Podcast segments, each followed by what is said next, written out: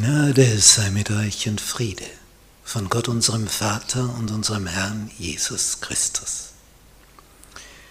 Wir studieren das biblische Buch Daniel. Lektion 8. Vom aufgewühlten Meer zu den Wolken des Himmels.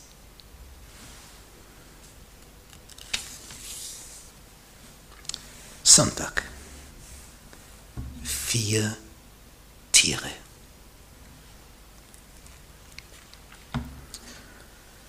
Mit Daniel Kapitel 7 kommen wir zu einer völlig anderen Thematik als die bisherigen sechs Kapitel. Das waren Geschichten.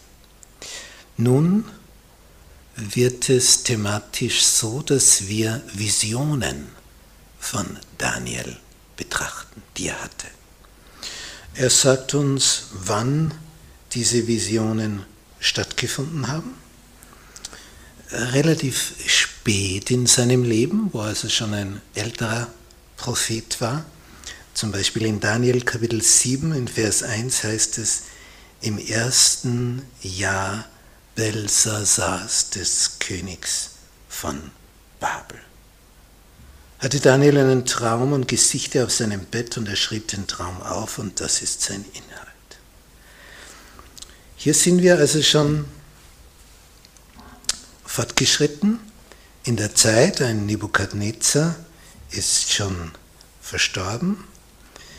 Wir sind hier also schon in den späteren Lebensjahren von Daniel angelangt. Also er bekommt diese Visionen relativ spät in seinem Leben. Nun, was sieht er hier in dieser Vision? Also was ist überhaupt eine Vision?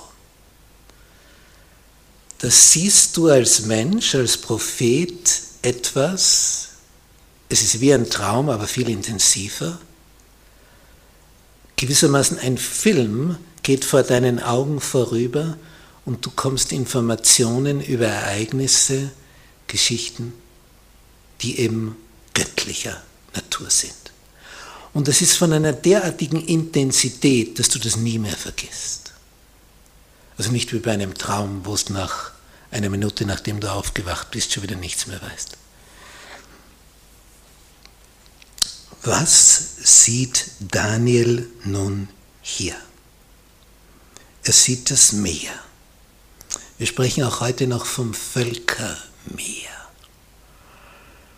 Das Meer wird aufgewühlt und es kommen Raubtiere heraus und die sind also eine verschlüsselte Symbolsprache.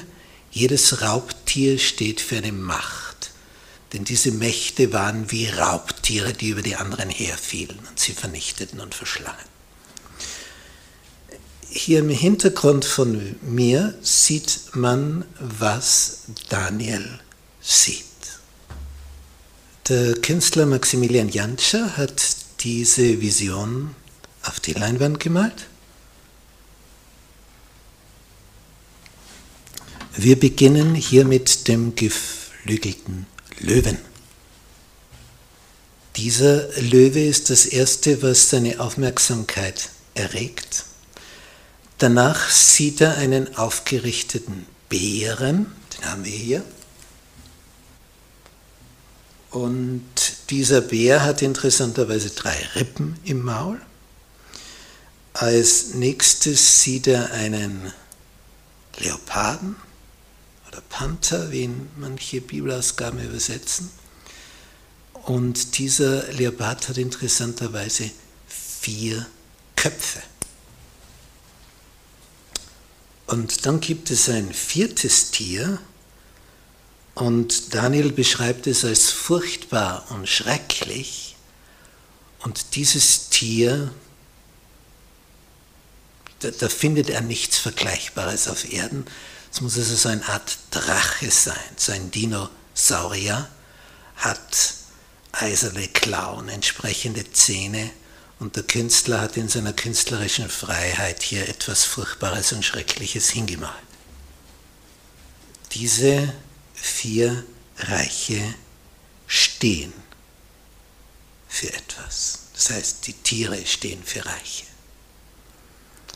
Welche, das werden wir jetzt noch genauer betrachten.